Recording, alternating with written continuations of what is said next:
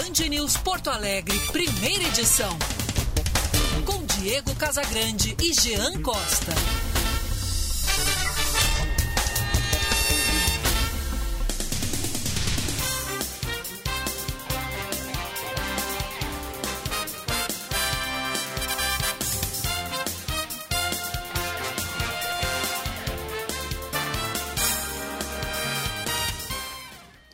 9 horas 29 minutos, bom dia! Está no ar o Band News Porto Alegre, primeira edição. Hoje é sexta-feira.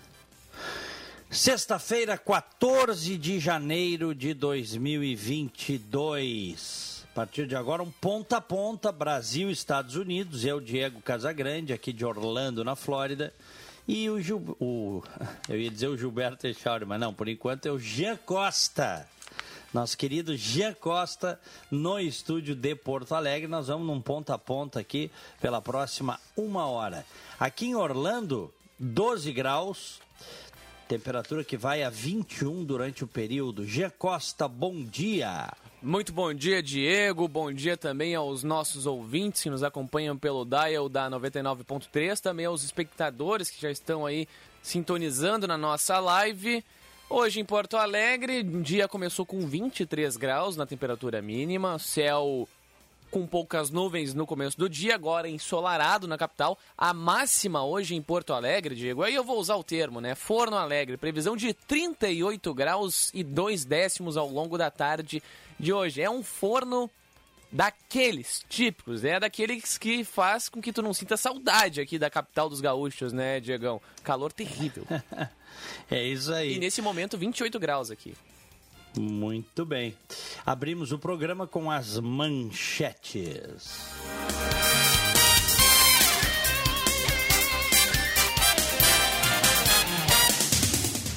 O Rio Grande do Sul atingiu a marca de 239 municípios que decretaram situação de emergência desde o ano passado em decorrência da estiagem. No estado gaúcho, em Santa Catarina, no Paraná e no Mato Grosso do Sul, o prejuízo estimado nas lavouras é de mais de 45 bilhões de reais. As principais culturas afetadas são a de milho e a de soja. A ministra da Agricultura, Tereza Cristina, diz que o governo federal pode rever benefícios e linhas de crédito para ajudar produtores afetados pela seca no sul do país. Os três estados da região devem enviar conjuntamente a lista de providências que devem ser tomadas.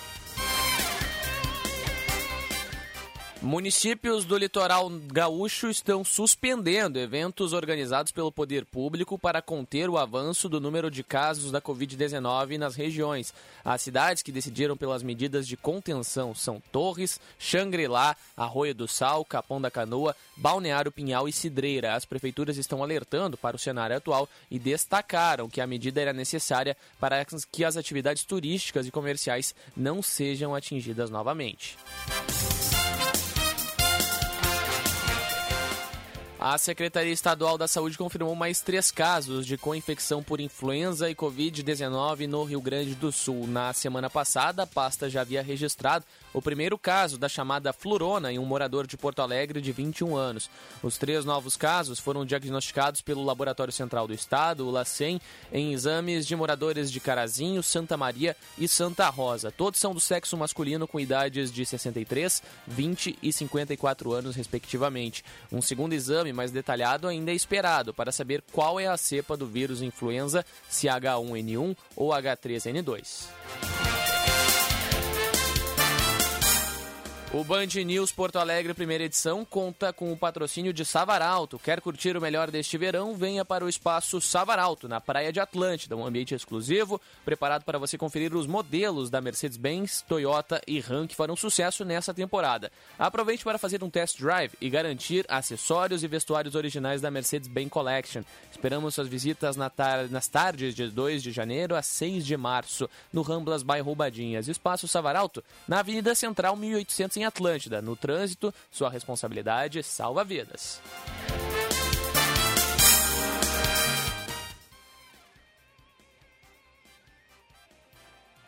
Do governo da Austrália que saiu agora, não sei se já foi falado aqui.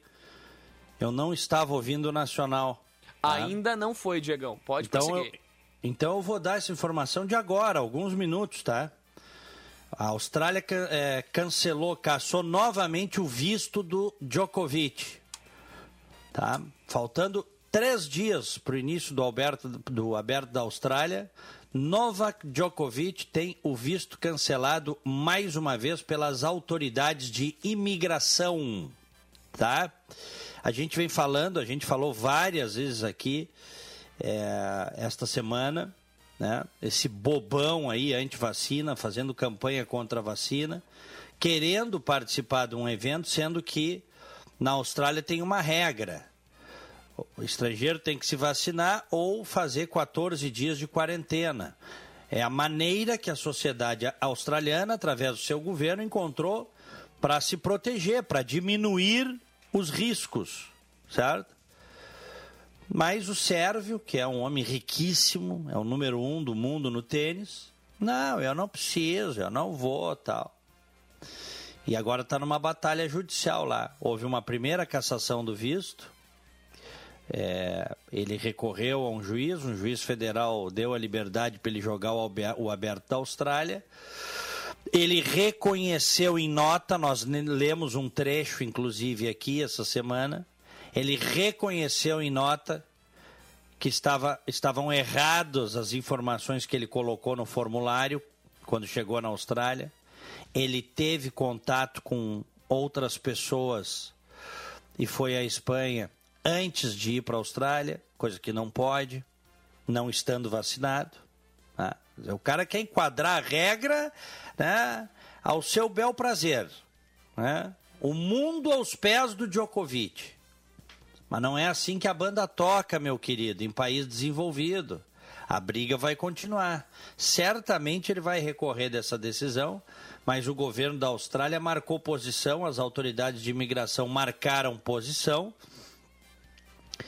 e, e caçaram mais uma vez o visto dele. Vai ter trabalho agora, porque muito provavelmente as autoridades, imagino eu, para adotarem essa decisão, não é, Jean Costa? Como dizem aí fora, elas chegam calçadas. Né? Elas tiveram alguns dias para trabalhar em cima do caso. O, o, próprio Djokovic reconheceu que infectado foi a eventos, né? Ele reconheceu em nota, nós lemos a nota aqui. Uma vergonha. Ele reconheceu que foi em eventos estando infectado. Inclusive sabedor. É Num uma deles pouca vergonha, que né, Diego? Pouca vergonha. Num dos eventos ele disse que não sabia, né? Tava aguardando, tinha dúvidas, mas estava aguardando a, o, o resultado do teste. No outro ele sabia e foi. Ah, mas eu mantive distância, tal. Ou seja, uma vergonha. O herói dos antivacinas, o Novak Djokovic. Olha, eu tenho dito, a Austrália está no caminho certo. Tem que expulsar esse cidadão. Tem que expulsar. Tem, a, tem as regras eh, migratórias do país. Ele não quer respeitar essas regras. Ele faz propaganda anti-vacina. Né?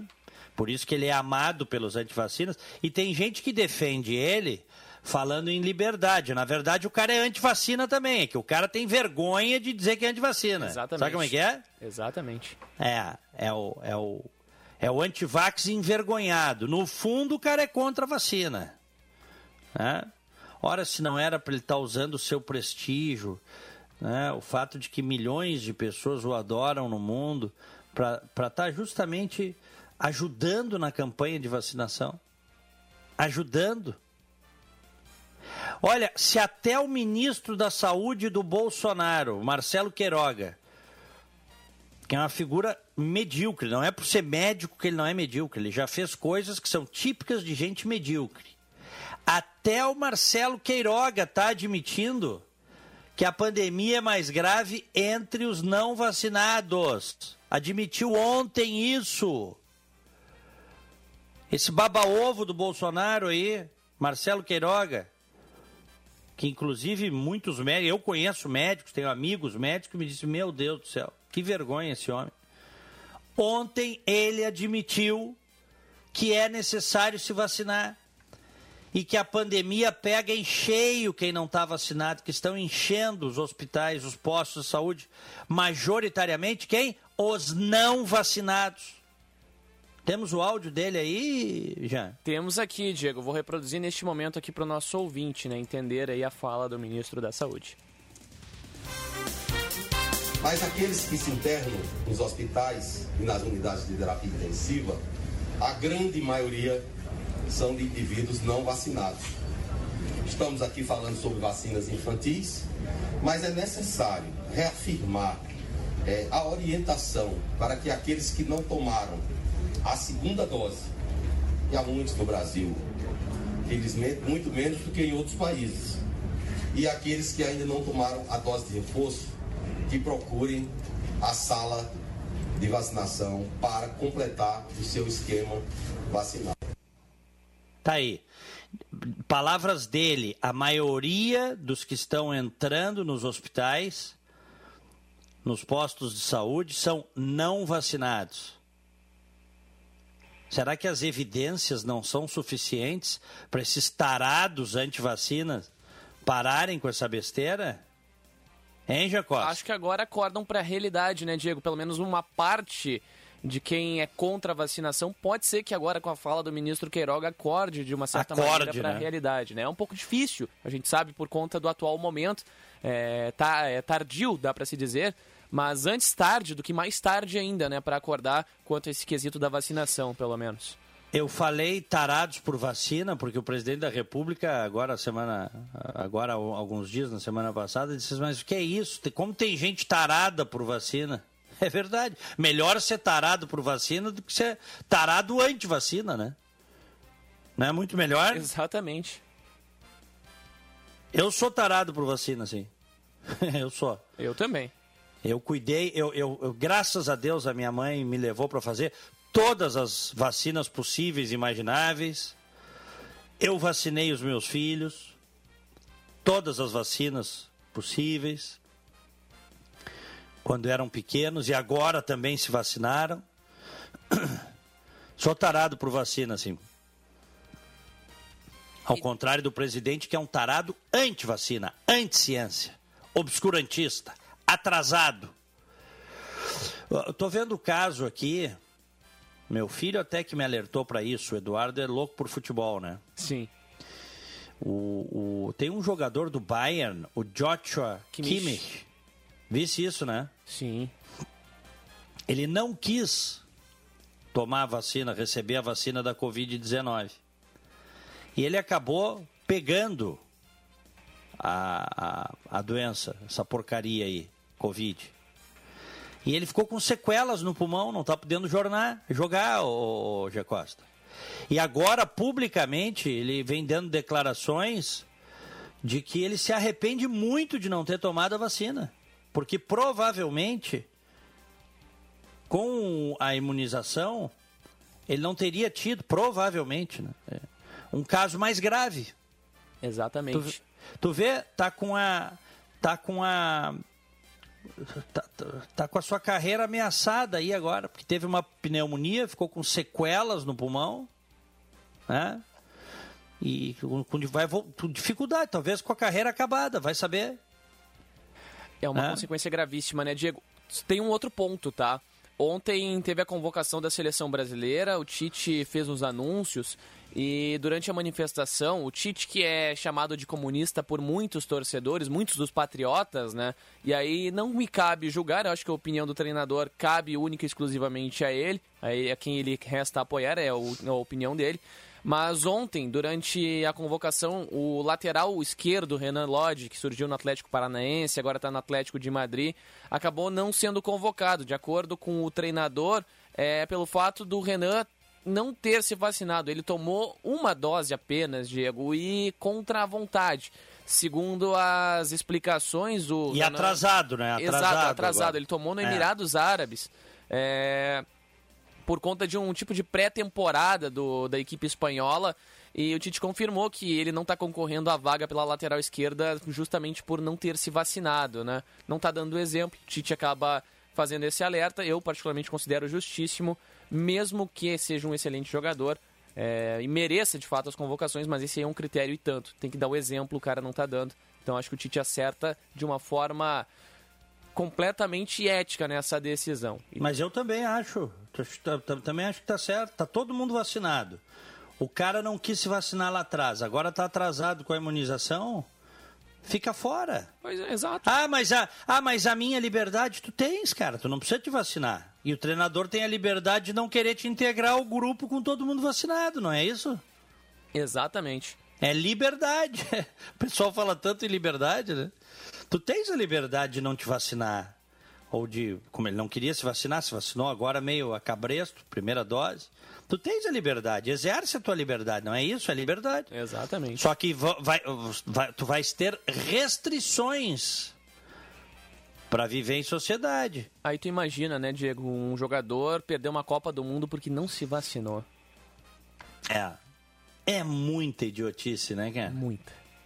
É muita idiotice. Mas a gente está vivendo aí o apogeu da estupidez, né? Graças às redes sociais, os estúpidos ganharam voz, né? Esta é a verdade. É, não, sempre tiveram, mas a, a estupidez estava muito restrita. Hoje, com a rede social, a estupidez, as teorias da conspiração, essa, essa estupidez desenfreada. Só vê a força desses caras aí anti-vacina. Força entre aspas, né? Porque majoritariamente o, o povo não comprou essa narrativa vigarista anti-vacina. De qualquer forma, eles ficam aí nas redes, na bolha deles, né? incitando é, as pessoas a não se vacinar. Ontem um cidadão me, me encheu de mensagem dizendo que era um absurdo, que ele sabia que eu era um cara inteligente, que eu sabia o que estava por trás dessa, dessa vacina, o Costa. eu digo, mas eu não sei o que está por trás, além da tua teoria da conspiração. Não, mas tu, eu te acompanho há muitos anos, tu és inteligente, tu tens que saber, eu duvido que tu fosse vacinar teus filhos. Não, eu não, eu vacinaria, eu só não vacino eles crianças porque eles agora são adultos. 19, 20 anos. Como é que eu vou. Eles já estão vacinados, tá? Mas a decisão é deles. Eles, de livre, espontânea vontade, foram lá e se vacinaram. Exatamente. Já receberam as três doses, por sinal. Hein? É, olha. Como está dizendo a Daniela Macedo aqui, eu concordo. Esse pessoal anti-vacina quer liberdade sem responsabilidade. Eles não querem assumir as consequências das suas escolhas. Para eles, o bônus, todo o ônus para os demais. Não é assim. Eu tenho dito que prostituíram muito a palavra liberdade. A liberdade é isso. Tá? tá? Liberdade é isso, então. Já que prostituíram a palavra liberdade, né? Tá bom, tu tem a liberdade de não te vacinar. E a sociedade tem a liberdade de não querer conviver contigo. Em ambientes fechados, em aglomerações em torneios de tênis, jogos de futebol. Exatamente. Né? É isso aí. E, e, eu vou repetir, porque sempre tem os espertalhões que dizem o seguinte: ah, mas os espertalhões anti-vacina. Ah, mas eu me vacinei e peguei Covid. Quando isso vem de alguém ignorante, alguém que efetivamente é desinformado, uh, você compreende. Quando tem gente pretensamente com informação ou uma liderança pública, uma liderança política, né, que vem com esse discurso vigarista. É, mas e agora? Eu estava eu, eu vacinado e peguei Covid, e agora? Isso é um discurso vigarista, né? Eu, eu só aceito de quem é ignorante. Mas tem os mau caráteres também. Está mais do que explicado. Mais do que explicado. A ciência já explicou, os cientistas já explicaram. E as evidências estão mostrando, inclusive nas palavras do próprio ministro Marcelo Queiroga, que nós rodamos aqui agora. Tá? O, o, não, não existe nenhuma vacina garante 100% a imunização, nenhuma. Tá? No caso da vacina da Covid, ela garante a diminuição do agravamento de 100% não, porque nenhuma vacina garante 100%. Mas na ampla maioria dos casos, o sujeito não vai ter a doença agravada no seu organismo com a vacina. E isso já é um grande lance, porque é o agravamento da situação de saúde dele pelo vírus que pode levar o cidadão à morte. A hospitalização, a UTI e a morte. Então, para com esse discursinho cretino, desinformante. Ah, mas eu me vacinei e peguei. Que bom que tu está conseguindo, inclusive, conversar com o, tendo, estando contaminado com o vírus. Sinal de que a imunização funcionou. E o ministro disse: roda de novo essa fala do ministro. Porque o bolsonarista está admitindo que o problema da pandemia hoje, majoritariamente, está onde? Entre os não vacinados.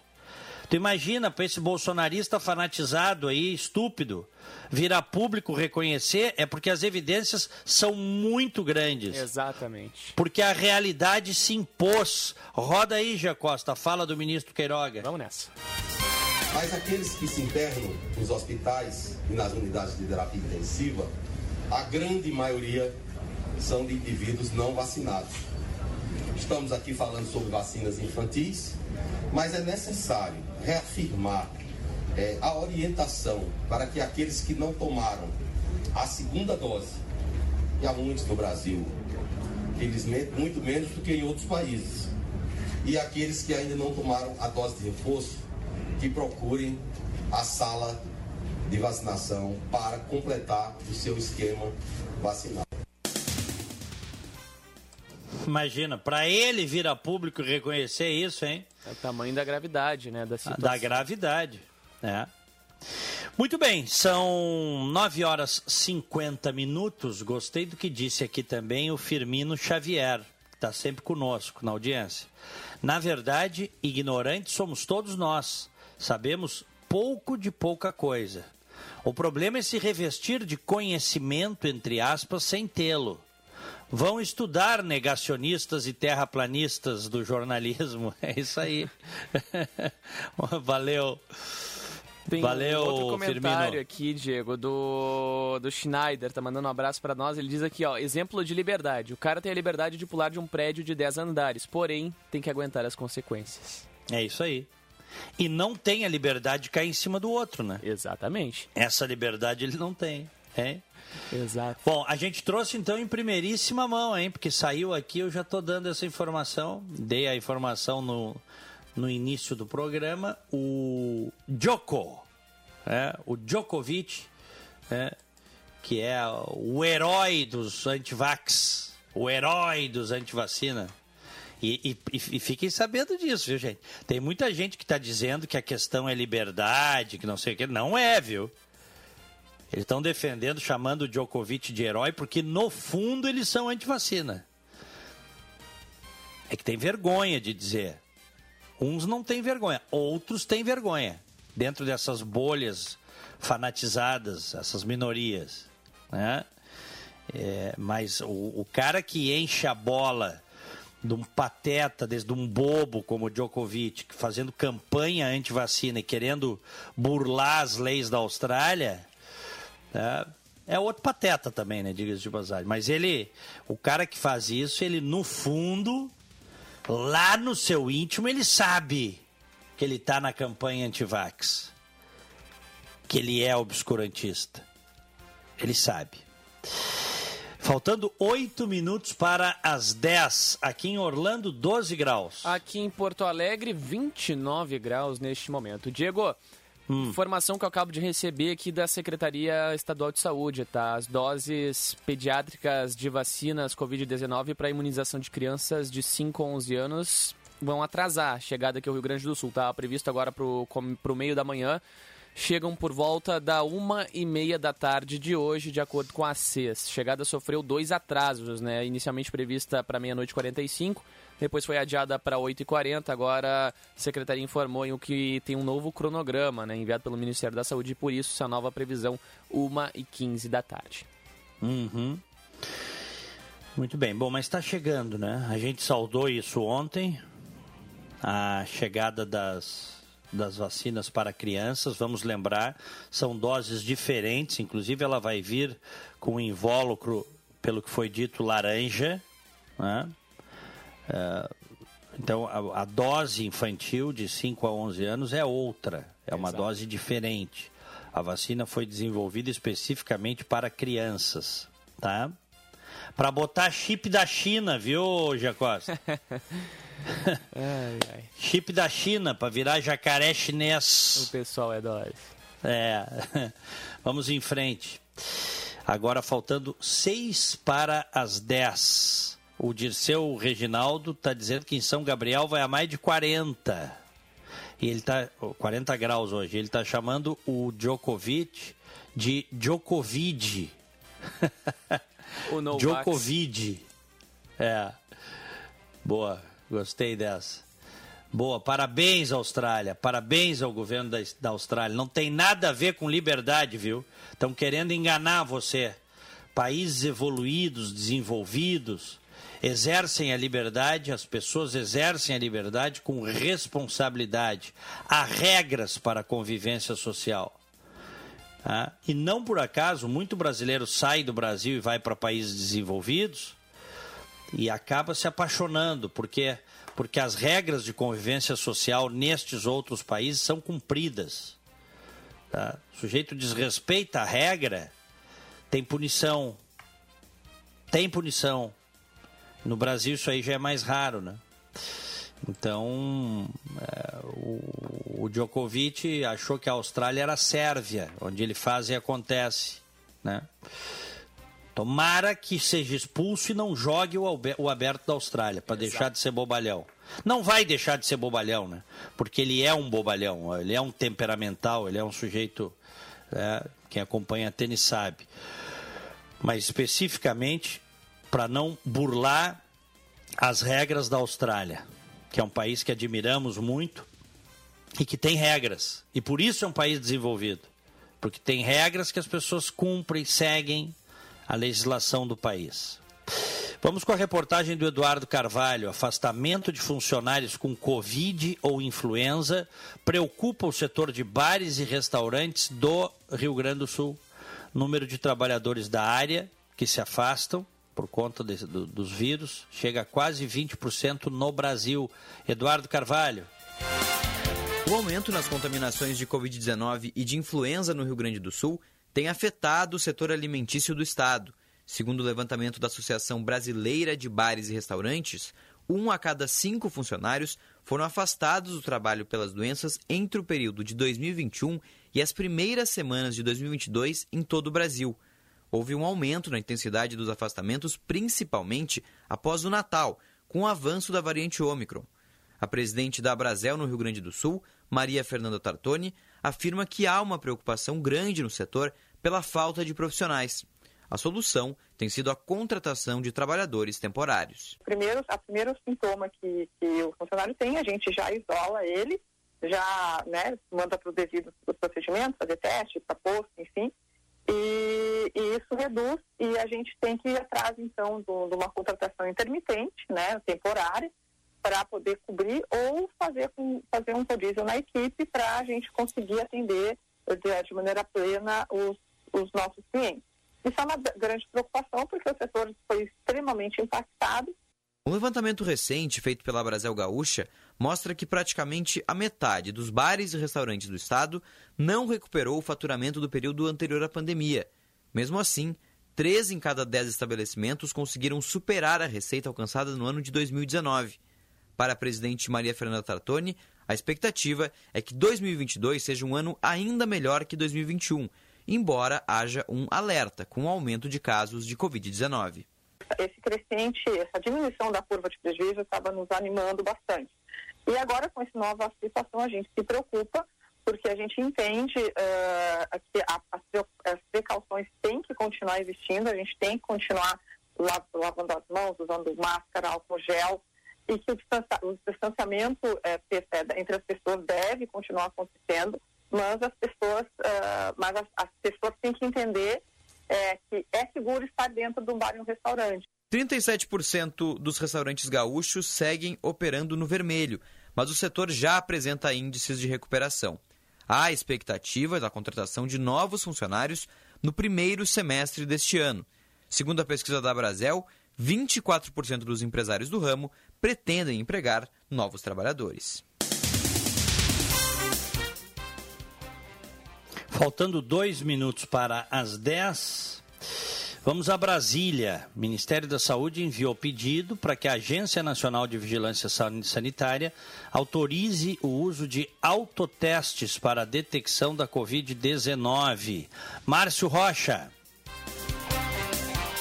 Agência Nacional de Vigilância Sanitária ainda precisa analisar o pedido de autorização feito pelo Ministério da Saúde sobre o uso de autotestes da detecção da Covid-19 para só então o produto ser oferecido para a população. Na solicitação, o governo defende que a autotestagem é uma estratégia adicional para prevenir e interromper a cadeia de transmissão da doença, junto com a vacinação, o uso de máscaras e o distanciamento social. Também no documento, o Ministério defende que o público-alvo será qualquer indivíduo que esteja ou não apresentando sintomas da Covid-19, independente da idade ou estado vacinal, que tenha interesse em realizar o autoexame. Ainda de acordo com a nota técnica, o Ministério da Saúde afirma que os autotestes podem ser realizados em casa ou em qualquer lugar, são fáceis de usar e produzem resultados rápidos. E orienta que eles sejam utilizados de forma complementar, como triagem, já que, devido ao curto tempo para o resultado, será possível iniciar rapidamente o isolamento dos casos positivos e as ações para interrupção da cadeia de transmissão. De acordo com o ministro da Saúde, Marcelo Queiroga, o autoteste deve ser vendido em farmácias e vai possibilitar a ampliação dos diagnósticos da Covid-19. Esses testes serão vendidos nas farmácias. As farmácias têm cada uma um responsável técnico e a farmácia que vende deve orientar é, o seu cliente a realizar os testes. Também a, as indústrias que fabricam os testes devem ter deixar acessíveis tutoriais explicando como se realiza o teste e deve haver é, a notificação do resultado na plataforma das próprias indústrias de, que vendem os testes e as farmácias são responsáveis por essa notificação. O, o objetivo é ampliar o acesso ao diagnóstico. Segundo as regras vigentes da Anvisa, o registro do autoteste de doenças de notificação compulsória, como é o caso da Covid-19, só podem ser feitos caso haja uma política de saúde pública estabelecida pelo Ministério da Saúde. Atualmente são permitidos no Brasil os autotestes de diabetes, de HIV e de gravidez.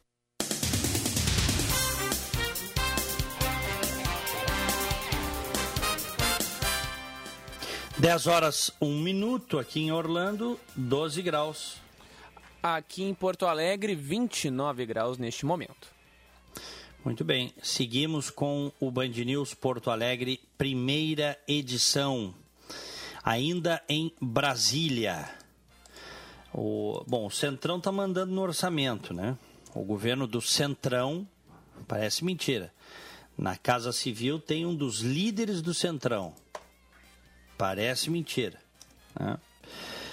Que na época da Lava Jato, o, o Ciro Nogueira integrava o quadrilhão do PP. Era essa a denúncia da Lava Jato, que depois o Supremo matou a denúncia, né? Mas se, se convencionou chamar de quadrilhão do PP. Pois esse homem hoje está na Casa Civil do presidente honesto. É, muito honesto, muito honesto.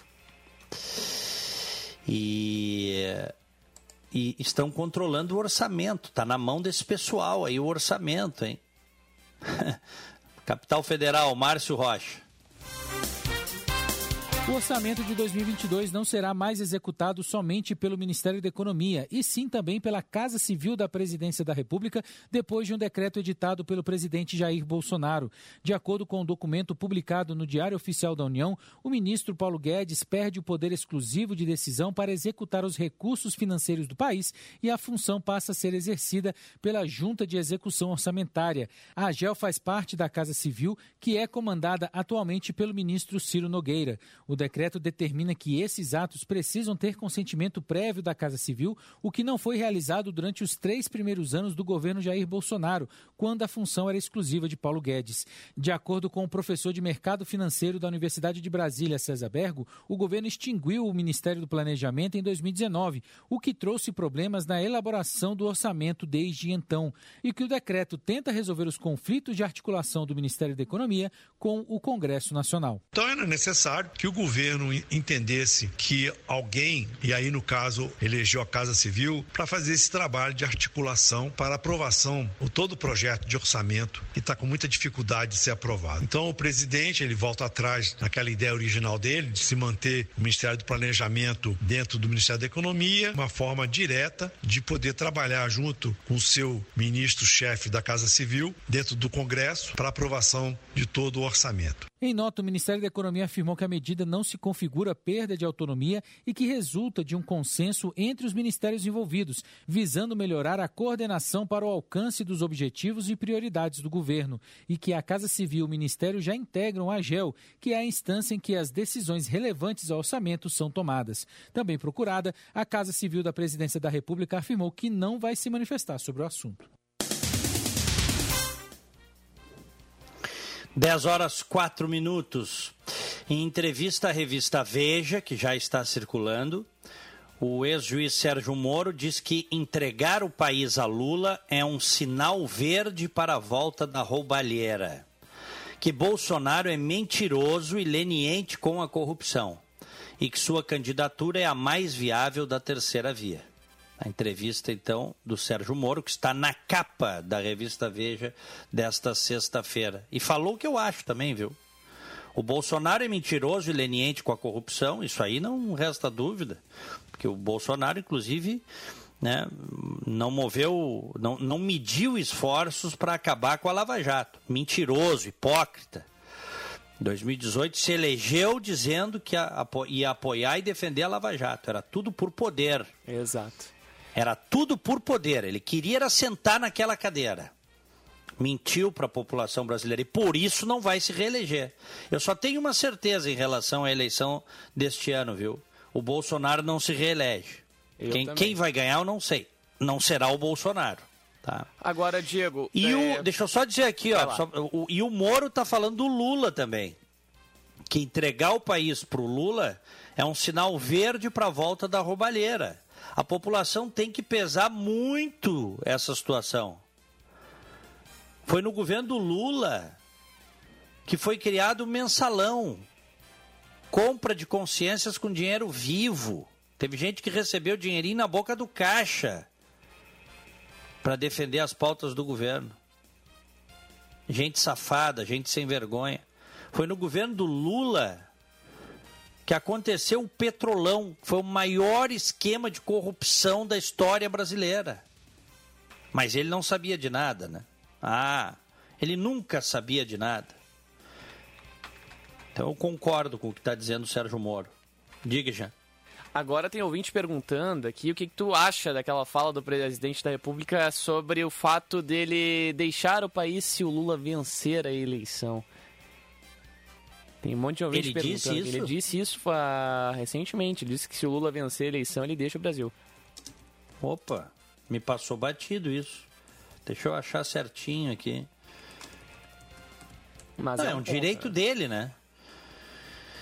É um direito dele. Eu não vi ele dizer isso, tá? Tu chegasse a ver ele dizer isso? Eu li por cima, vi no Twitter alguns comentários sobre, vi algumas outras mensagens em relação ao tema é, chama muita atenção, né? Mas não é a primeira vez que se fala. Não, é um direito. Assunto. É, é um direito. Seria um direito dele, é um direito de qualquer um sair do país. Né? Mas eu não vi ele dizer isso. Né? É uma que vai, sair, que vai sair. Até estou procurando aqui no Google, não estou achando isso. Me manda o link dessa notícia aí.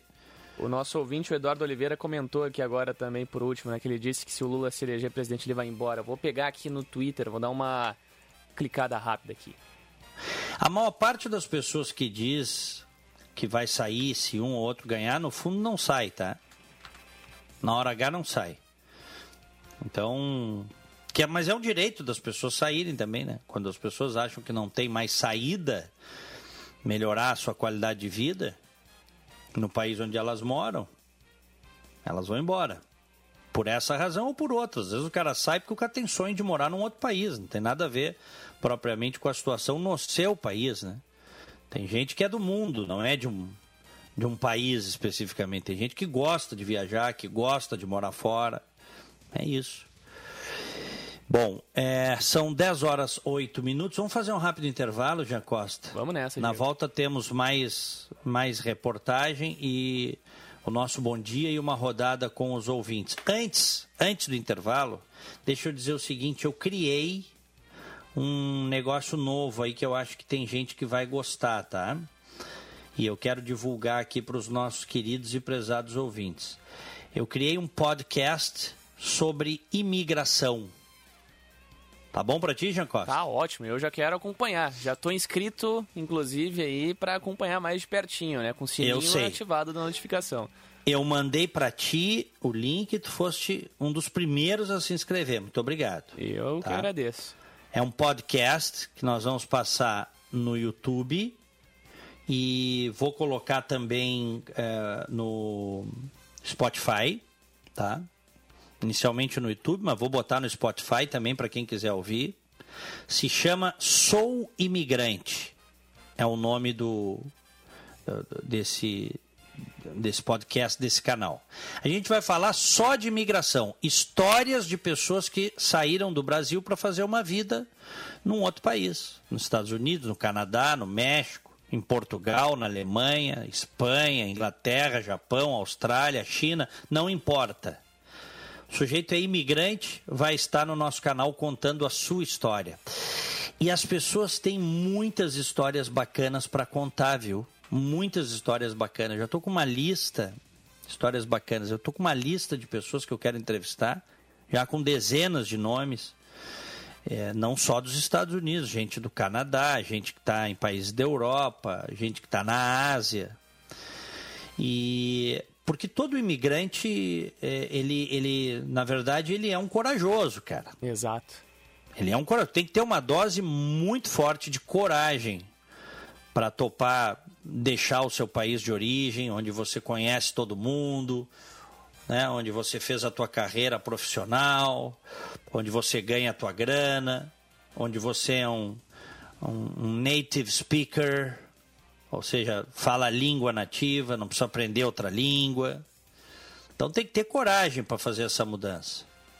Então as pessoas têm muitas histórias legais de imigração. É, para vocês saberem, tá? Porque ainda, como é muito novo, ainda não está aparecendo na busca do YouTube. Então, vá lá no, no canal do Instagram, na página, na verdade, do Instagram, que é arroba Sou Imigrante Podcast. Vou repetir para vocês. Arroba Sou Imigrante Podcast. Tudo junto, tá? E ali tem na, na, na bio, tem ali o na descrição o link para você entrar no canal do YouTube. E aí você pode. Ih, já tem um monte de gente que começou a seguir aqui. Foi só eu falar obrigado a todos, tá? Aí você vai ali, começa a seguir a página Sou Imigrante Podcast, tá? E, e tem o link para o canal do YouTube. Aí você vai no canal do YouTube. Eu recomendo que você se inscreva no canal do YouTube e clique no sininho para receber as notificações. Nesse canal é o seguinte, tá? Nesse canal é só imigração. Não é, não, não vai ter política, não vai ter futebol, não vai ter. Só histórias de imigrantes. Esse é o foco, tá, Gê Costa? Combinado. Eu sou um consumidor nato de podcasts, né, Diego? E assuntos voltados à imigração me chamam muita atenção. Eu gosto bastante do tema. Eu tô curioso desde já para acompanhar. Legal. E hoje, tá? À uma e meia da tarde nós vamos ter o episódio número um Ó. com um amigo meu aqui de Orlando, que hoje já é americano, tá? Mas horário tá de mais- Brasília ou horário de Orlando, Diego? Horário de Brasília, uma e meia da tarde. Horário de Brasília. É, com um amigo meu aqui, o Frederico Excel, que é de Porto Alegre, mas ele já mora há mais de 10 anos aqui. Ele, ele primeiro teve o green card, depois de cinco anos de green card, ele virou cidadão americano. Ele, ele trabalhou no mercado financeiro, muito tempo da vida dele. Hoje ele é corretor de imóveis aqui. E ele vai contar passo a passo como é que foi a mudança de vida. Então, é, são histórias legais. Ele também teve histórias. Inicialmente ele nem veio aqui para a Flórida, viu? Inicialmente ele foi para o Arizona. E ele vai contar por que ele foi para o Arizona e por que ele decidiu mudar para a Flórida. Tá? Então, realmente, é, acho que vale a pena. Tô, é, tô gostando muito. Eu, eu, eu já eu estou comprometido a fazer pelo, pelo menos uma entrevista por semana de imigrantes daqui dos Estados Unidos, do Canadá, de Portugal, da Inglaterra, o pessoal contar tudo, tá? Eu estou pedindo para o pessoal e pedir para o Frederico Excel contar a decisão, né? A decisão, os primeiros passos, os medos, os erros, porque imigrantes também cometem erros ao, ao, ao tomar esse, ao, ao fazer, ao dar esse grande passo nas suas vidas. Como é que é a adaptação uh, da esposa, dos filhos, a distância muitas vezes dos pais que ficam no Brasil, a falta daquela reunião de família de domingo que muita gente faz. Como é que você lida com isso? Como é que você, ao mudar de país, vai conseguir um trabalho, Jean Costa e ouvintes, para te sustentar e sustentar a tua família? A mesma coisa eu aqui. Em Porto Alegre eu sou Diego Casagrande, jornalista com 32 anos de atuação. Já tenho um nome, um reconhecimento, fiz minha vida aí. Trabalhei duro, mas tenho um reconhecimento na minha aldeia. Sai daí quem é o Diego Casagrande? É um cara que vai trabalhar duro, né? Eu me sinto um estagiário hoje, tá? Só para vocês terem uma ideia para se reconstruir num outro país. É assim que funciona. Né? E não necessariamente na minha área, no jornalismo. As pessoas mudam as suas carreiras. É muito normal mudarem de carreira. Certo? E, então, isso tudo vai ser contado nesse podcast. Sou Imigrante Podcast. Inicialmente, tá? Como eu disse para vocês, Uh, o, o, YouTube, se você botar o Sou Imigrante no YouTube, não vai achar porque o algoritmo ainda não identificou. Mas vai lá na página, no perfil do Instagram e começa a seguir no Instagram, tá? E ali tem o link para o canal do YouTube na bio. Sou Imigrante Podcast. É a página, é o perfil do Instagram. Todo mundo que se interessar por temas de imigração vai lá e acompanha. E não deixa de, repito, tá? Não deixa de ir no YouTube, se inscrever no canal e clicar no sininho para receber as notificações. A gente fez também um, um canal do Telegram, viu? Quem, não, não, tu tens Telegram, já? Tenho, Diego, tenho. Aderi ao, te ao Telegram também por aqui. Então, então tu podes já também, se te interessar, a questão de imigração, esses temas de imigração, entrar ali no canal do Telegram, tá? Combinado. Quem tiver Telegram pode seguir. É, no Telegram é só Sou Imigrante, tá? Sou Imigrante, tá lá no Telegram. Vou entrar Vão lá, gente. Vão lá, porque eu acho que eu acho que nós vamos, eu acho que nós vamos fazer, trazer boas entrevistas para aqueles que têm interesse no assunto imigração, morar fora do país, reconstruir a vida em algum outro lugar. Acho que vai ser bem legal. Muito bem, 10 horas 17 minutos, um rápido intervalo, já voltamos.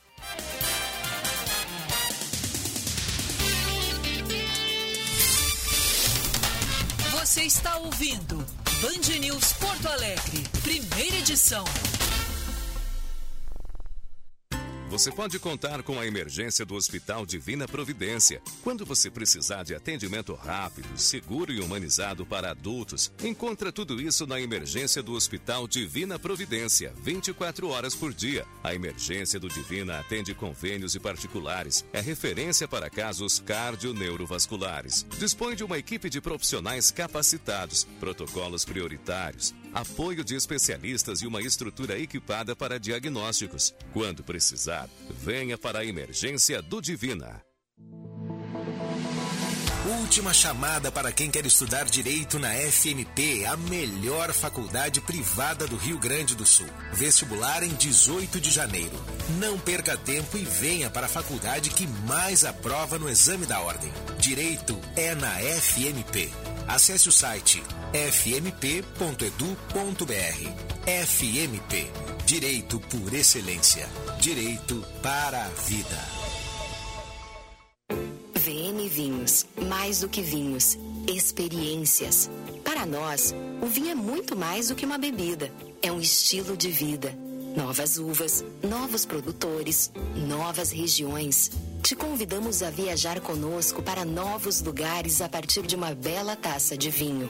Rótulos trazidos com exclusividade para quem gosta de degustar sabores únicos e marcantes. Acesse vmvinhos.com.br, escolha o seu rótulo e viva também essa experiência. Se beber, não dirija. Para garantir ainda mais tranquilidade para você, sua família ou empresa durante o verão, a Unimed Porto Alegre reforça a presença no litoral norte e Costa Doce. Se precisar, você também pode utilizar o Meu Médico Online. É o verão cheio de vida Unimed. Então, aproveite o sol passando protetor solar e não se esqueça de seguir usando máscara, higienizando as mãos e mantendo o distanciamento social. Saiba mais em unimedpoa.com.br. Verão cheio de vida Unimed. Cuidar de você. Esse é o plano. Hora certa, na Band News FM. Oferecimento Savaralto Toyota, para quem prefere o melhor. 10 e 20. Quer curtir o melhor desse verão? Venha para o Espaço Savaralto na Praia de Atlântida. Um ambiente exclusivo preparado para você conferir os modelos da Mercedes-Benz, Toyota e Ram que farão sucesso nessa temporada. Aproveite para fazer um test drive e garantir acessórios e vestuário originais da Mercedes-Benz Collection. Esperamos sua visita nas tardes de 2 de janeiro a 6 de março, no Ramblas by Roubadinhas. Espaço Savaralto, na Avenida Central, 1800, em Atlântida. No trânsito, sua responsabilidade salva vidas.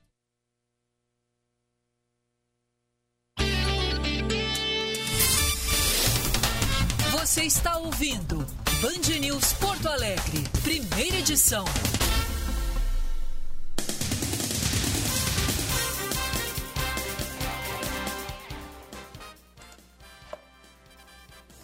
Dez e vinte aqui em Orlando, 13 graus.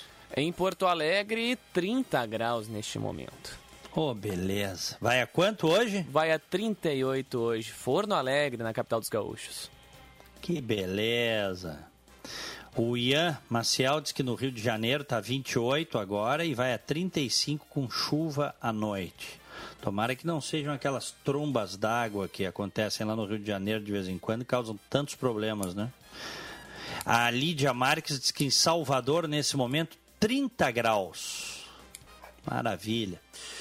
Muito bem, seguimos com o Band News Porto Alegre, primeira edição. Vamos com reportagem do Eduardo Carvalho. O Rio Grande do Sul bate recorde na redução de crimes violentos em 2021, mas os feminicídios fecham o ano como único indicador em alta. Eduardo. Após dois anos em queda, o número de vítimas de feminicídios no Rio Grande do Sul voltou a apresentar alta no fechamento de 2021.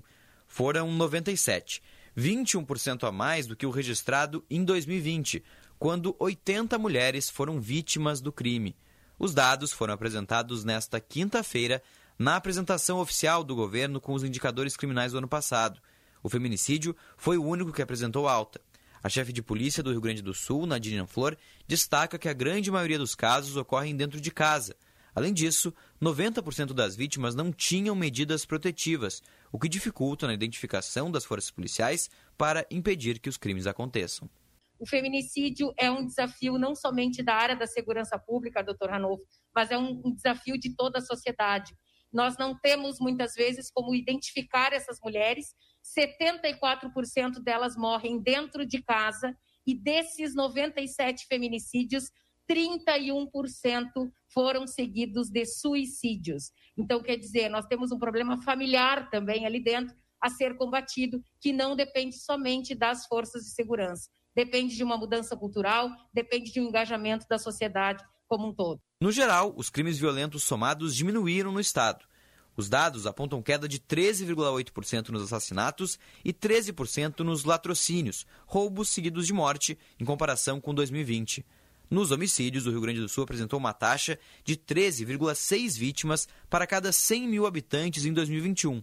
Esse mesmo índice chegou a 26,4 em 2017. Já em latrocínios, foram 60 vítimas no ano passado, o menor número desde 2002. O vice-governador e secretário de Segurança Pública do Estado, Ranolfo Vieira Júnior, comemorou os indicadores e ressaltou o número de vidas preservadas com base nos dados apresentados. Se nós tivéssemos mantido os mesmos patamares de criminalidade do ano de 2018, nós teríamos tido, nesses três anos, mais 2.056 mortes. Ou seja, eu devo fazer a leitura de maneira inversa. Nós preservamos dos 2.056 vidas humanas é, desde quando iniciamos o RS Seguro, lá no mês de fevereiro do ano de 2019. Foi a primeira vez que os indicadores criminais foram apresentados pelo governo estadual fora da capital gaúcha. O palco escolhido foi o município de Alvorada. Isso porque a cidade, que já foi considerada a sexta mais violenta do país em 2017 pelo Atlas da Violência, teve a maior redução de vítimas de homicídio em 2021, entre todas as cidades gaúchas. Foram 69 mortes por assassinato, 47 a menos que as 116 ocorridas em 2020, uma queda de 40,5%. 10 e 24. Temos ouvintes aí, Jean Costa? Temos ouvintes, mas não sem antes a nossa vinhetinha sagrada, né, Diogão? Isso aí. Ouvinte online, na Band News FM.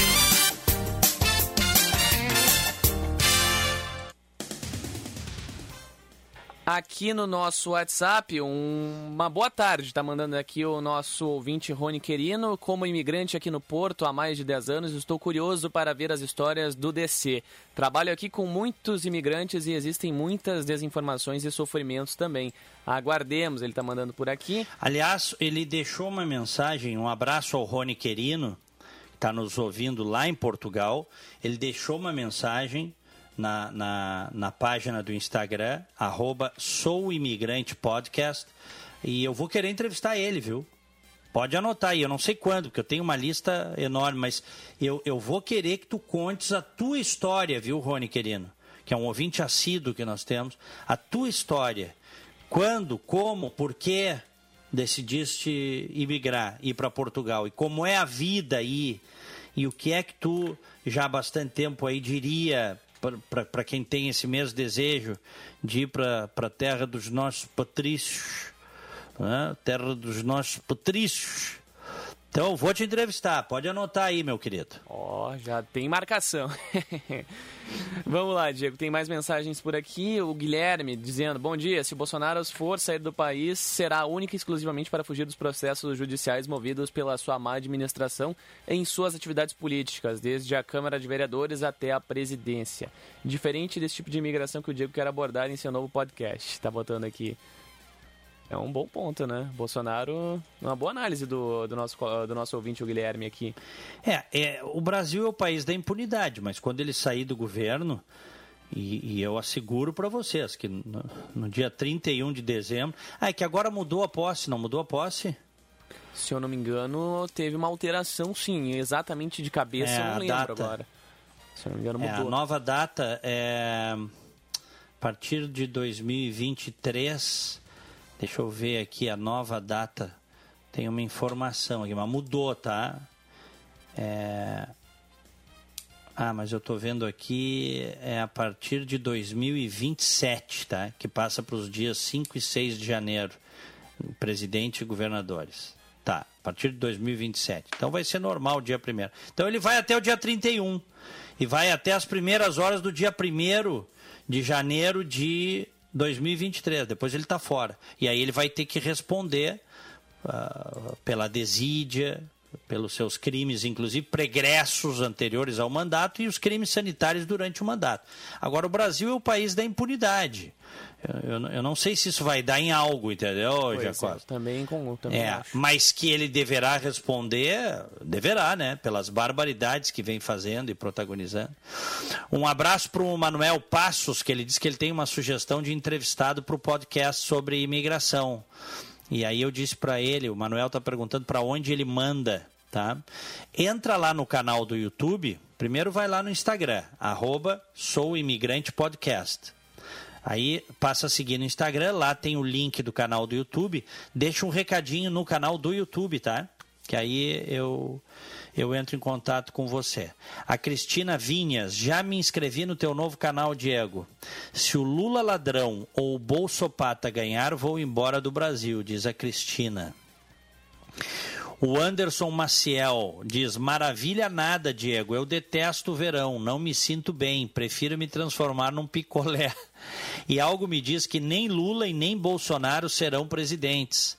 Não sei quem será, mas ambos estão fora. Estarão fora, diz ele. Hã? Muito bom. O que mais aí, Jean? Vamos lá, o Rony acabou de mandar o e-mail dele aqui. O Ricardo Martins diz que o PT elegeu o Bolsonaro e agora Bolsonaro vai eleger o Lula. Ele está fazendo uma crítica por aqui. Tem também, deixa eu ver mais recados por aqui. Diegão, tô tentando identificar o nome. O Leonardo Gaspierini bota por aqui. Bom dia, minha irmã é imigrante em Portugal. Tem um podcast no Spotify chamado Cusquices da Malta. Nome bonito, por sinal. Pô, hein? que legal, hein? Cusquices da Malta? Pois é isso? Exatamente. Cusquices sem o U tá no meio ali. Que isso, ó, apenas. Aham. Vamos lá. Bom dia, Diego. Jean, tento, sem sucesso desde setembro de 2021, junto com a CE e sua ouvidoria e a Gergs, entender matematicamente como se calcula o o plus tarifário da emergência hídrica presente na conta elétrica de energia, pois o desenvolvimento informado não fecha ou não tem o retorno. Estamos realmente na pátria armada. Falta pedir ajuda à ANEL e a sua ouvidoria, o bispo e o papa, nesta ordem. O Newton de Guaíba aqui fazendo uma crítica bem forte, né? E não é o único a relatar esse ponto. São críticas que surgem há muito tempo em relação a isso. E nunca teve uma explicação de fato, né? So- Sobre o cálculo de uma maneira geral. É. É um pouco complexo. Bem complexo. É. Vamos lá. É... Vamos pro bom dia? Vamos nessa. Bom dia! No Band News Porto Alegre, primeira edição. Aniversariantes de hoje, um grande abraço pro Júnior Fossá, 59 anos. Abraço pro Júnior Fossá, a Catiúcia Martins, o Horst Amon, Lucas Casais, Carlos Eduardo Reverbel e o Eugênio Esber e também o João Pedro Petec. Parabéns. Hoje o meu parabéns vai para o colega jornalista, o Lucas Dalianongari, da Rádio Inferno, lá que cobre o Internacional diariamente, fazendo seus 26 anos. Está fazendo uma ótima, uma ótima cobertura do Colorado por lá.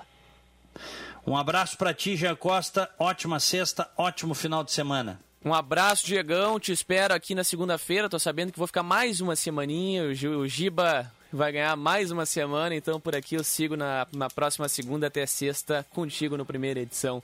O Gilberto, vai ser um prazer estar contigo mais uma semana. O Gilberto Echauri está na beira da praia postando fotinhos no Instagram, porque eu vi. Eu né? também. O, o, o Gilberto Echauri, te cuida, garoto, que o Gé Costa tá mandando bem aí, hein? Sabe que, brincadeiras à parte, eu contei isso um dia desse, ali na Rádio Bandeirantes, na Rádio Gaúcha, naqueles anos 90, eu, que eu trabalhei, né? É, tinha gente, apresentadores que não tiravam férias com medo de perder a cadeira, Gé Costa. Ah, isso acontece, isso acontece. Tem muita gente com medo até hoje. E, e até mesmo no Rio Grande do Sul, aqui ainda segue essa tradição, né, Diego? É isso aí. Um grande abraço para ti, excelente final de semana. Para os nossos queridos e amados ouvintes também. Fiquem com Deus. Tchau!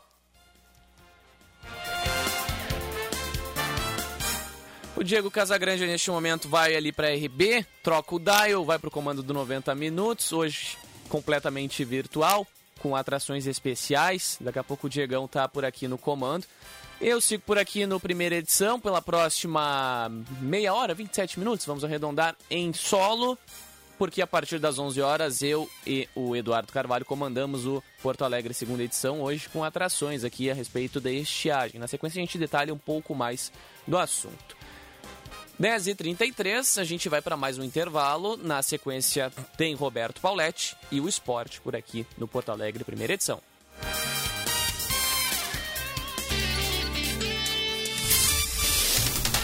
Você está ouvindo Band News Porto Alegre, primeira edição. Já pensou em ter sua contabilidade integrada ao ERP Proteus de sua empresa? A TDF Gestão Contábil realiza com excelência rotinas de contabilidade, gestão fiscal e de departamento pessoal, diretamente no ERP Proteus da sua empresa. Faça um diagnóstico com a TDF e veja como podemos gerar resultados em seus processos. Entre em contato pelo fone 995 56 2520 ou acesse o nosso site www.tdfconte.com.br. Eu me coloco. Minha filha sempre adorou viajar com a gente. E eu ia ali com muita empatia na estrada, porque queria ser o melhor exemplo para ela. Nossas viagens continuam. Agora é ela quem dirige e vai passando empatia adiante. Quando você dá o exemplo, a empatia no trânsito passa adiante. Detran e Governo do Rio Grande do Sul. Novas façanhas.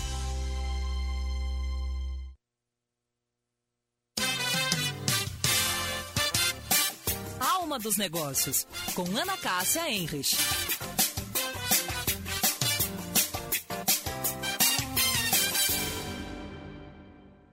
Olá, pessoal. Um estudo recente publicado pela Fjord, consultoria de design da Accenture, aponta comportamentos que devem impactar estratégias de negócio neste ano de 2022.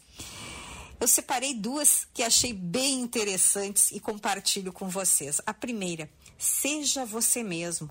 O estudo diz que depois de dois anos de pandemia, as pessoas estão sentindo muita vontade de agir e que isso acaba afetando a forma como trabalham, se relacionam e consomem. Em outras palavras, as pessoas estão questionando quem são e o que é importante para elas. A outra tendência é o fim da mentalidade da abundância. Ainda que a escassez nas cadeias de suprimento possa ser um desafio temporário, o impacto deve persistir e levar a uma mudança baseada na disponibilidade, conveniência e velocidade, e ainda despertar uma maior consciência ambiental. Um bom dia, um bom final de semana e até segunda.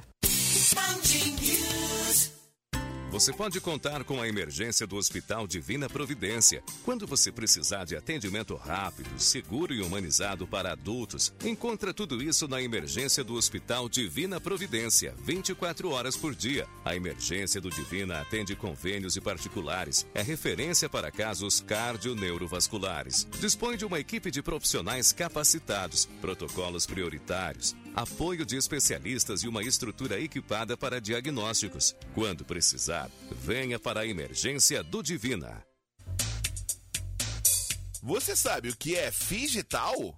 É a fusão das palavras em inglês physical e digital.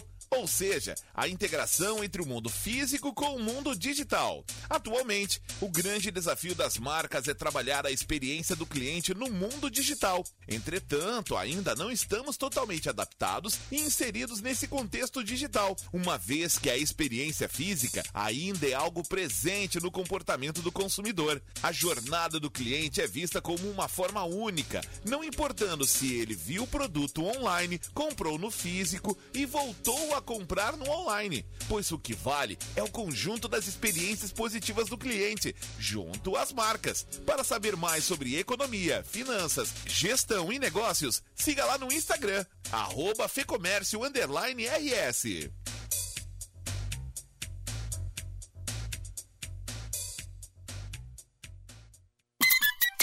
Hora certa, na Band News FM. Oferecimento Fê Comércio, a força do sistema ao seu lado. 10 e 38.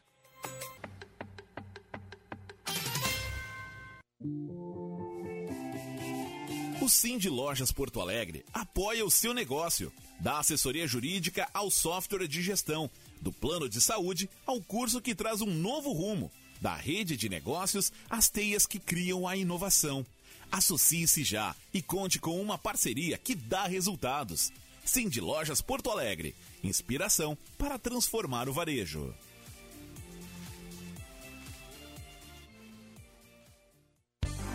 Para garantir ainda mais tranquilidade para você, sua família ou empresa durante o verão, a Unimed Porto Alegre reforça a presença no litoral norte e Costa Doce. Se precisar, você também pode utilizar o Meu Médico Online. É o verão cheio de vida Unimed. Então, aproveite o sol passando protetor solar e não se esqueça de seguir usando máscara, higienizando as mãos e mantendo o distanciamento social. Saiba mais em unimedpoa.com.br. Verão cheio de vida Unimed. Cuidar de você. Esse é o plano.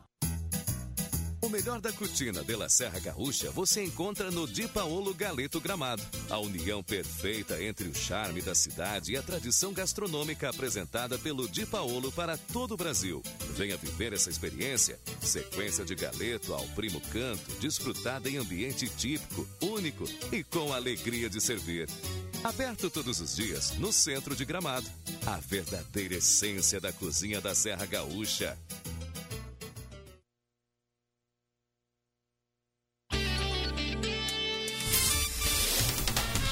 Você está ouvindo Band News Porto Alegre, primeira edição.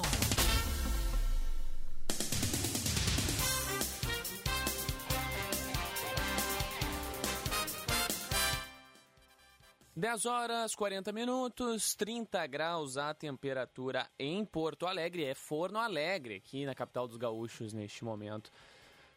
Band News, primeira edição de volta e a gente retorna aqui na programação com a prestação de serviços. Seu caminho.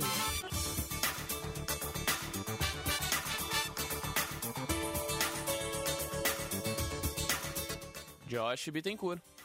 Movimentação tranquila nas principais rodovias da região metropolitana, sem pontos de congestionamento e também sem ocorrências graves em atendimento.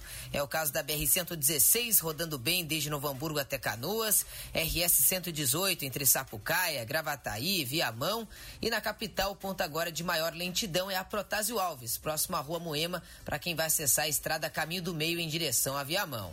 Bebês felizes, pais tranquilos, venha para o Colégio Santa Inês e descubra novas possibilidades para crianças crianças a partir de um ano, matrículas abertas. Jean. Muito obrigado, Josh Bittencourt, que retorna na sequência. Vamos ao tempo.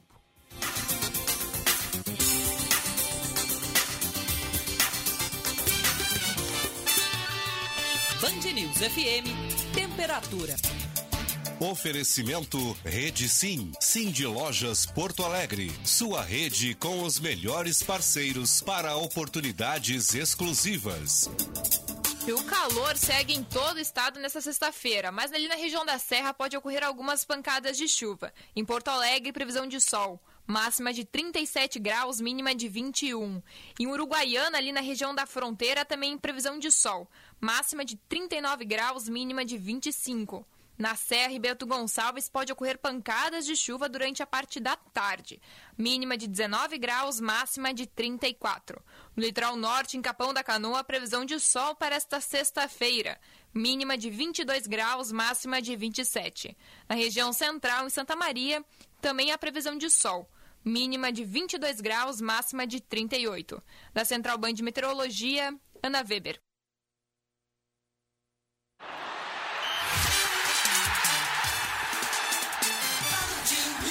O comentário de Roberto Pauletti.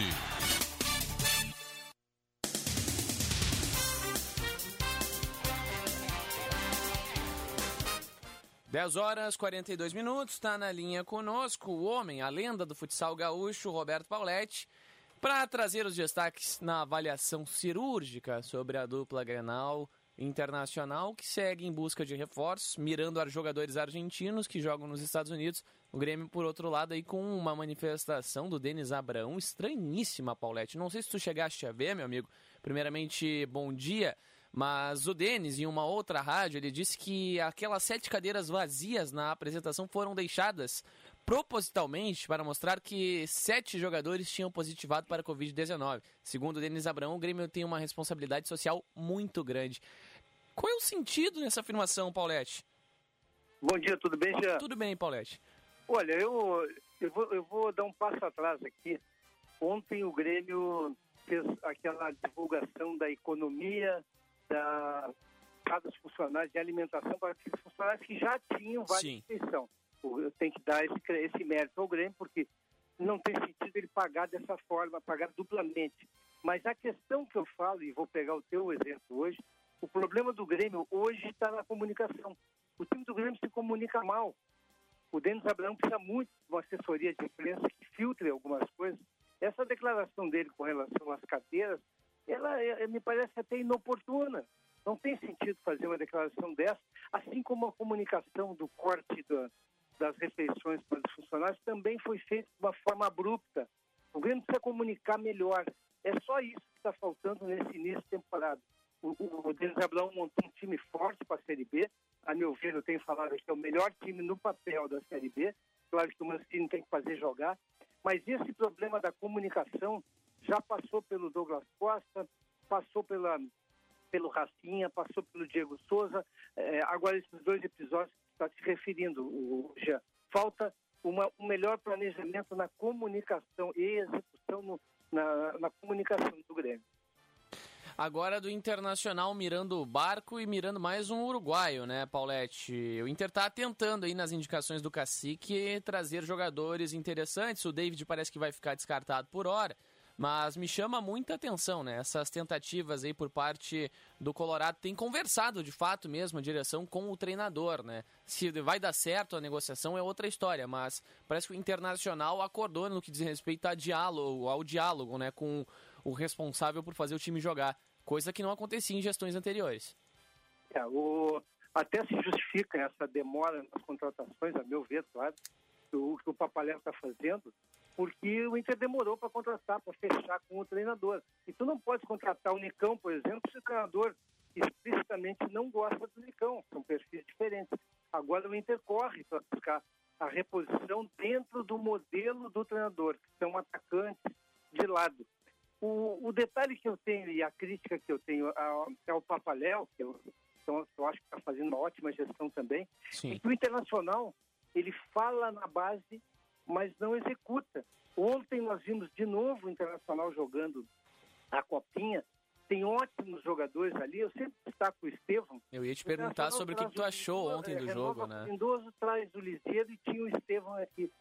A base do Internacional pode ser a solução de muita coisa. Pode. Tem um lateral direito já chamado Varjão, que hoje, hoje jogando como ele joga, um jovem joga mais do que o Heitor. E o Internacional não coloca em campo esses jogadores o Medina, ele está vendo, ele não teve tempo, ele não consegue avaliar entre os jogadores. Ele está tentando jogadores que ele conheça e que tenham um salário adequado, porque não adianta fazer propostas para jogadores médios por salário de 200, 300 mil dólares por mês, que é o que os, os nossos clubes às vezes até pensam em pagar, caso Sim. do Douglas Costa. Pois é. Paulette, eu até ia te comentar, né? Tem outro jogador da, da base que tá me chamando a atenção do Inter na Copinha, dois, na verdade. O Bernardo, lateral direito também. Eu não sei se ele é o próprio ele Varjão. Tá, tá jogando. E tem o Alisson também, que tá jogando uma bola redonda. Ontem contra É, o Flamengo de São Paulo, jogaram, fizeram um inferno, né? O Inter ganhou fácil aquela partida de ontem. Não lembro agora quem é o próximo adversário do Colorado na Copinha, mas isso aí tá mostrando um trabalho do Inter desde o começo da temporada passada de muito sucesso, né, Paulette? O Inter ganhou praticamente tudo que disputou na, nas categorias de base.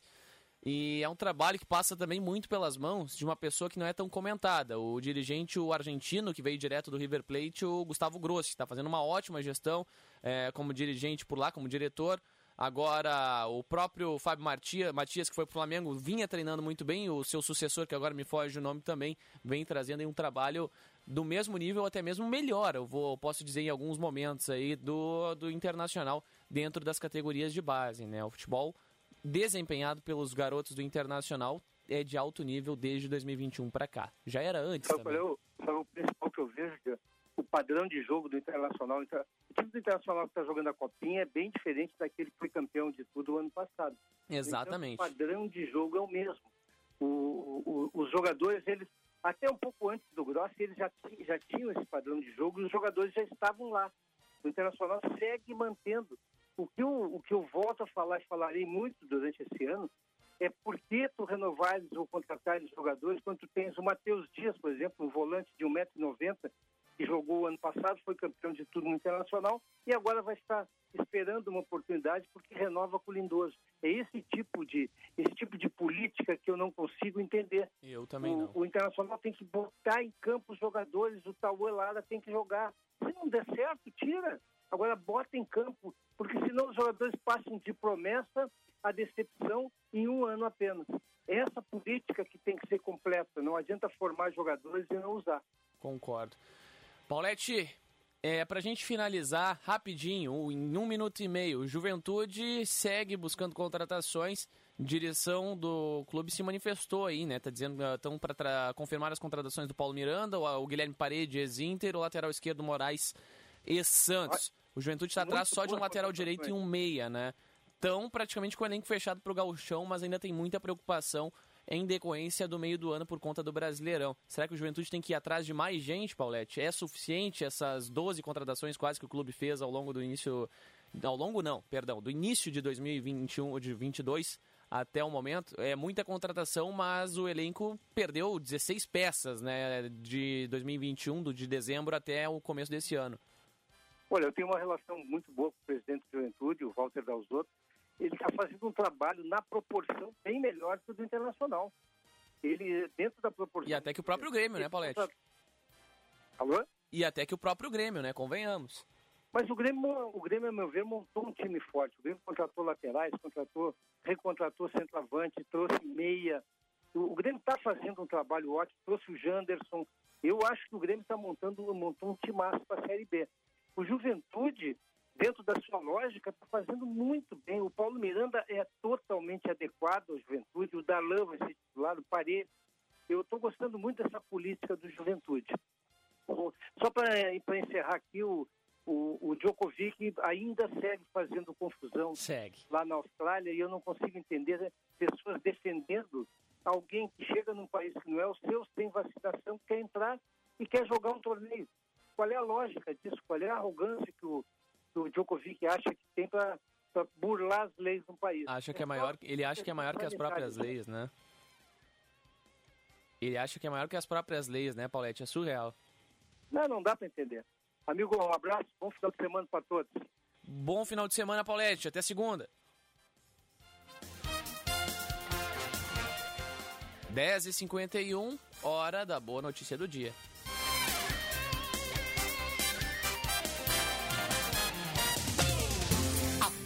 Notícia do dia. Oferecimento Unimed Porto Alegre. Cuidar de você. Esse é o plano.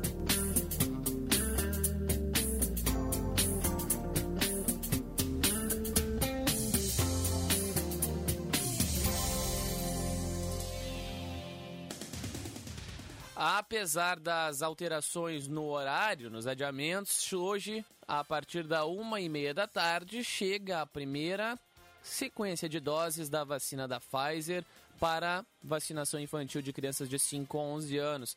As 59 mil doses dedicadas à imunização infantil aqui no estado serão carregadas no voo LA 4632 da Latam. Tem o pouso previsto aí para 1h15, mas deve chegar com mais 15 minutos de atraso, segundo informações. Campanha começa apenas na próxima quarta, dia 19. Isso porque antes de distri- de distribuir as vacinas aos municípios, o Piratini fará a verificação do lote e a definição do plano logístico que levará as ampolas aos 497 municípios gaúchos.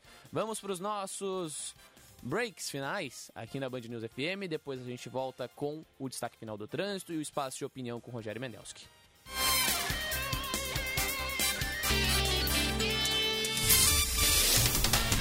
Você está ouvindo Band News Porto Alegre, primeira edição. Hora certa, na Band News FM. Oferecimento Savaralto Toyota. Para quem prefere o melhor. 10h53. Você pode contar com a emergência do Hospital Divina Providência. Quando você precisar de atendimento rápido, seguro e humanizado para adultos, encontra tudo isso na emergência do Hospital Divina Providência, 24 horas por dia. A emergência do Divina atende convênios e particulares. É referência para casos cardio-neurovasculares. Dispõe de uma equipe de profissionais capacitados, protocolos prioritários, apoio de especialistas e uma estrutura equipada para diagnósticos. Quando precisar, venha para a emergência do Divina. Venha no Tartone desfrutar os deliciosos pratos do almoço Fatile com preço promocional. No fim da tarde, o happy hour com espumante e as irresistíveis brusquetas. E à noite, o inesquecível jantar romântico ou com a família. Tartone Restaurante, italiano de cardápio e alma. Bourbon Country, Galpão Food Hub ou ligue 9 9615 87 84. Para garantir ainda mais tranquilidade para você, sua família ou empresa durante o verão, a Unimed Porto Alegre reforça a presença no litoral norte e Costa Doce. Se precisar, você também pode utilizar o Meu Médico Online. É o verão cheio de vida Unimed. Então, aproveite o sol passando protetor solar e não se esqueça de seguir usando máscara, higienizando as mãos e mantendo o distanciamento social. Saiba mais em unimedpoa.com.br. Verão cheio de vida Unimed. Cuidar de você. Esse é o plano. Você está ouvindo Band News Porto Alegre, primeira edição.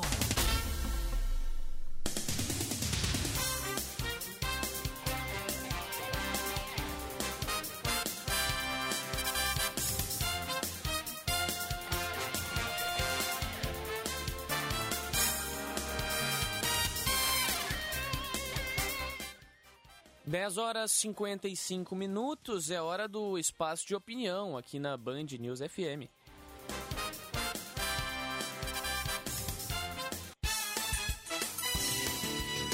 A análise de Rogério Mendelski. Mais da metade dos 2 mil detentos do Complexo Penitenciário de Canoas, inaugurado em 2016, realizam algum tipo de trabalho.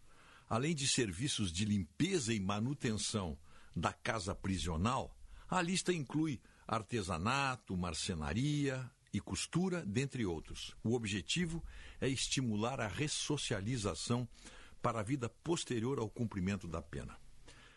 Esse tipo de atividade que começa a ser desenvolvido com mais intensidade no, na política penitenciária do Rio Grande do Sul, ela só traz resultados positivos.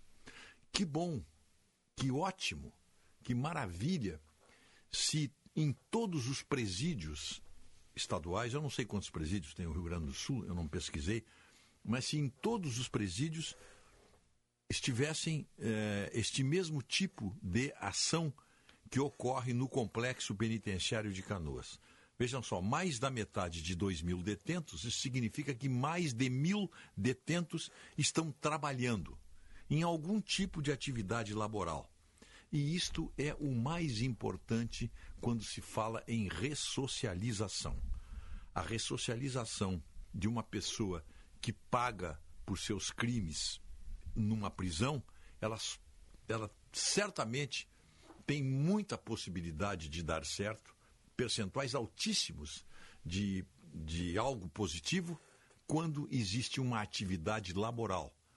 Se todas as nossas penitenciárias tivessem este tipo de assunto, esse tipo de atividade, como a de Canoas, nós teríamos muito mais presos que pagaram pelos seus crimes dentro da sociedade, ressocializados, reintegrados às atividades normais da sociedade do Rio Grande do Sul. Até segunda-feira.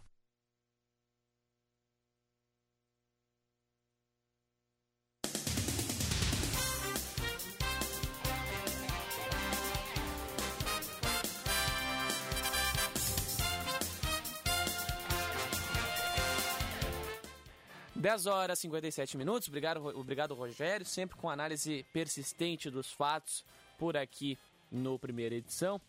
Rogério Mendelski, todos os dias, de segunda a sextas-feiras, com o espaço de opinião dentro da primeira edição. Interatividade pelo 51998730993 ou pelo chat do nosso YouTube Band RS. Dentro de instantes, Porto Alegre, segunda edição, comigo com Eduardo Carvalho.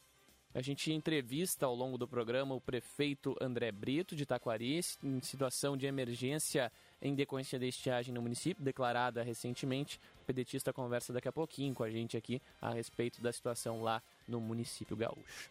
10h58, vamos ao destaque final do trânsito. Seu caminho. E o Josh Bittencourt chega mais com a prestação de serviços. Alerta importante para quem se desloca entre a capital e a região das ilhas, Jean. Tem içamento do vão móvel da Ponte do Guaíba, previsto para começar em instantes. E aí a alternativa para quem vai fazer esse trajeto é utilizar a nova ponte para não ficar parado no trânsito. Nas rodovias da região metropolitana, movimentação tranquila, também nos acessos à capital, mas tem alerta na saída de Porto Alegre pela Castelo, bloqueio parcial, faixa da esquerda bloqueada, onde ontem acabou cedendo o asfalto junto ao muro da Transurb. Chegou o inovador Next Guard Spectra, dose única mensal contra vermes, sarna, pulgas e carrapatos. Uma solução completa em um delicioso tablete. Compre agora essa novidade. Jean. Muito obrigado, Josh, que segue por aqui conosco. Daqui a pouco, na segunda edição, comigo e com o Eduardo Carvalho, 10 horas e 59 minutos. Dentro de instantes, a gente faz a transição por aqui. 30 graus, 4 décimos a temperatura esquentando. Vai a 38 hoje no Forno Alegre, como diz o Vicente Medeiros e Osiris Marins, expressão aí que cabe muito bem com a cidade neste momento. Né? A temperatura no final de semana deve atingir 39, quase 40, mas não deve bater o recorde de 40,6 graus, registrado lá em fevereiro de 2014. É quente e tá calor. A gente está ficando por aqui com a primeira edição, dentro de instantes, o segunda edição comigo e com o Eduardo Carvalho.